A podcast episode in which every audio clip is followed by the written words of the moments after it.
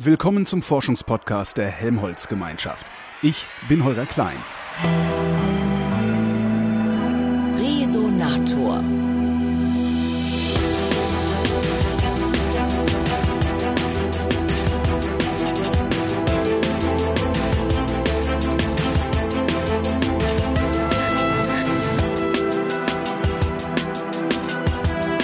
Gerrit Schamer ist Klangkünstler. Zusammen mit dem Helmholtz-Zentrum Berlin hat er sich für seine neueste Komposition vom Elektronenspeicherring Bessie VSR inspirieren lassen. Ich traf ihn am Rande des Kontakte-Festivals in der Akademie der Künste in Berlin. Es geht um elektronische Musik und neuere Musik. Viel in Verbindung mit Technologie. Technologie im Sinne von Instrumenten, die vielleicht ursprünglich gar nicht gedacht waren, um Musik zu machen wir arbeiten viel mit Lautsprechern. Hier wird sehr viel mit Computern gearbeitet. Also im Grunde das, was derzeit musikalisch möglich ist und vielleicht in ein paar Jahren jeder kennt. Also das ist gar nicht so ungewöhnlich. Das hat es ja zu allen Zeiten gegeben. Auch das Saxophon hat am Tag nach der Erfindung nicht jeder gekannt und wurde als erstes auch ziemlich gedisst. Und so haben wir auch mit Klängen zu tun oder erzeugen Klänge, die vielleicht im ersten Moment ungewöhnlich klingen und das sind sie auch, hoffentlich. Sie sind nicht gewöhnlich.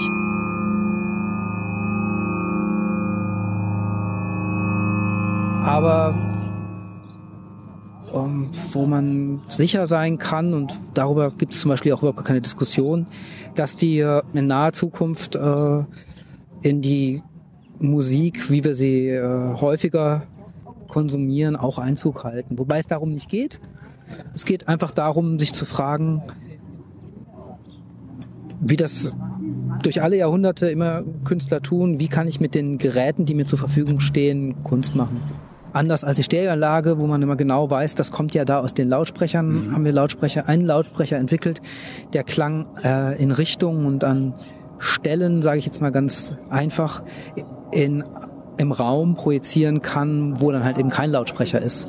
Das heißt, man hört Klänge aus Richtungen und aus Positionen, wo keine Klangquelle ist, was uns ermöglicht, halt Klänge auch zu staffeln, eigentlich Räume zu orchestrieren.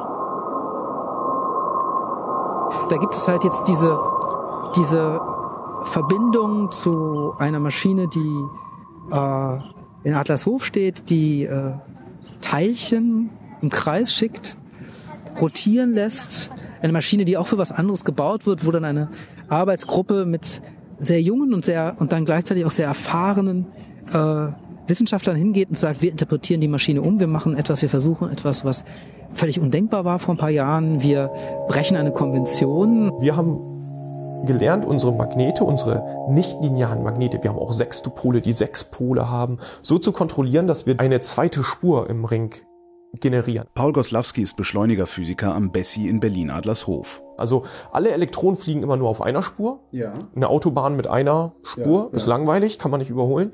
Und wir haben gelernt, eine zweite Spur einzubauen, wenn man so will. Und dann können wir einfach Elektronenpakete von einer Spur auf die andere drücken.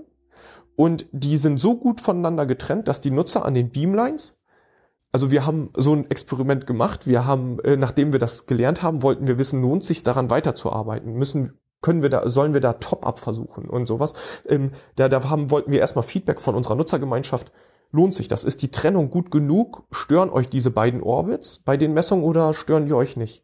Und was wir gemacht haben, wir haben die Maschine voll gemacht mit Strom, 300 Milliampere, und dann haben wir den ganzen Strom auf den zweiten Orbit gedrückt. Und von den meisten Nutzern kam, ist ja jetzt kein Licht mehr da. Also die Maschine ist dunkel. Also da äh, ist kein Strom mehr in der Maschine. Aber wir hatten 300 Milliampere ja. auf der zweiten Spur die leuchtet dann halt anders. Ja. Also ne, die ähm, Blenden oder die Beamlines sind halt auf diesen Hauptorbit gerichtet und ja, das hat uns gezeigt, super, das ist ein gutes Separationsschemata, da lohnt es sich weiterzuarbeiten und das ist das, was gegen die Lehrbuchmeinung geht. Also normalerweise heißt es auf Resonanzen, ähm, Resonanzen soll man vermeiden, das steht auch in diesen Büchern, Beschleunigerphysiker und Operateure sollen ihr Wissen und ihr Können anwenden, um Resonanzen zu vermeiden und den Impact, also den Einfluss auf den Strahl so klein wie möglich davon zu, heil, äh, zu halten. Aber wir haben gesagt, ach, versuchen wir mal und gucken, ob wir es nicht positiv nutzen können. Und das ist was, wo wir im Moment seit zwei, drei Jahren dran sind. Und genau das Gleiche passiert aber auch in der Kunst. Wie gesagt, ich will Wissenschaft und Kunst nicht gleichschalten. Es ist so, dass wir Dinge zu Gehör bringen, hörbar machen, die in der Realität ja stattfinden. In dem Moment, wo ich es höre, höre ich es. Aber die ohne diese Technik und ohne diese Synthese überhaupt nicht wahrnehmbar wären. Ich hatte halt die Möglichkeit, äh, die Arbeitsprinzipien, die Hoffnungen, die Fakten, äh, die Messergebnisse einzusehen und habe das im Grunde in meine Arbeit integriert. Es ging immer darum, zu gucken erstmal, äh, also auf zwei Ebenen. Auf der einen Seite dieser medienkritische Diskurs, wie arbeiten Wissenschaftler mit Geräten, um sich das Jetzt zu erklären? Und wie arbeitet Kunst mit Geräten, um sich das jetzt zu erklären? Und gibt es da Überschneidungen? Und die Überschneidungen sind immens, äh, ohne das gleichhalten zu wollen. Also Wissenschaft und Kunst sind zwei unterschiedliche Felder, aber äh, in der Arbeit, in dieser Annäherung an ähm, die Arbeit von äh, den Beschleunig Beschleunigerphysikern, diese Annäherung spielt eine ganz große Rolle, um auch, um einfach auch aufzuzeigen, ähm, wo wir da gerade jetzt stehen. Und das andere ist tatsächlich die Überlegung, kann ich Daten, die in diesem Forschungsprozess der Wissenschaftler am Helmholtz-Zentrum entstehen, kann ich die in Klang umsetzen? Kann Können ich die? Sie? Ja, das ist überhaupt gar kein Problem. Die Frage ist, was Sie dann hören würde Ihre Musik auch ohne die Klangprojektion funktionieren, Nein, also auch aus ganz normalen Lautsprechern? Nein, überhaupt nicht. Und das ist halt genau das auch, was mich äh, dann interessiert hat oder der wirklich wichtige Aspekt bei der Zusammenarbeit mit dem Helmholtz-Zentrum. Wir reden hier über Wahrnehmungen, die wir schaffen oder ermöglichen, die nur mit diesen Instrumenten da, äh, also, also Bessie VSR ist nur da möglich. Es geht mit diesem Lautsprecher, vermutlich irgendwann mit einem anderen.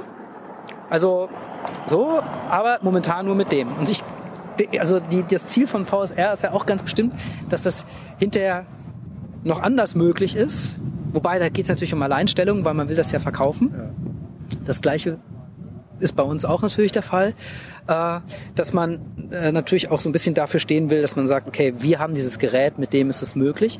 Aber es geht nicht darum, ein Publikum auszuschließen, also nach dem Motto, nur weil du es nicht auf der Stereoanlage äh, spielen kannst, äh, bist du jetzt raus, sondern es ist eher eine Einladung zu was Besonderem. Dass wir sagen, nein, es gibt wieder Instrumente, die etwas ermöglichen, was nur mit denen möglich ist. Ja, so wie es nur ein Bild gibt von mit dem Thema.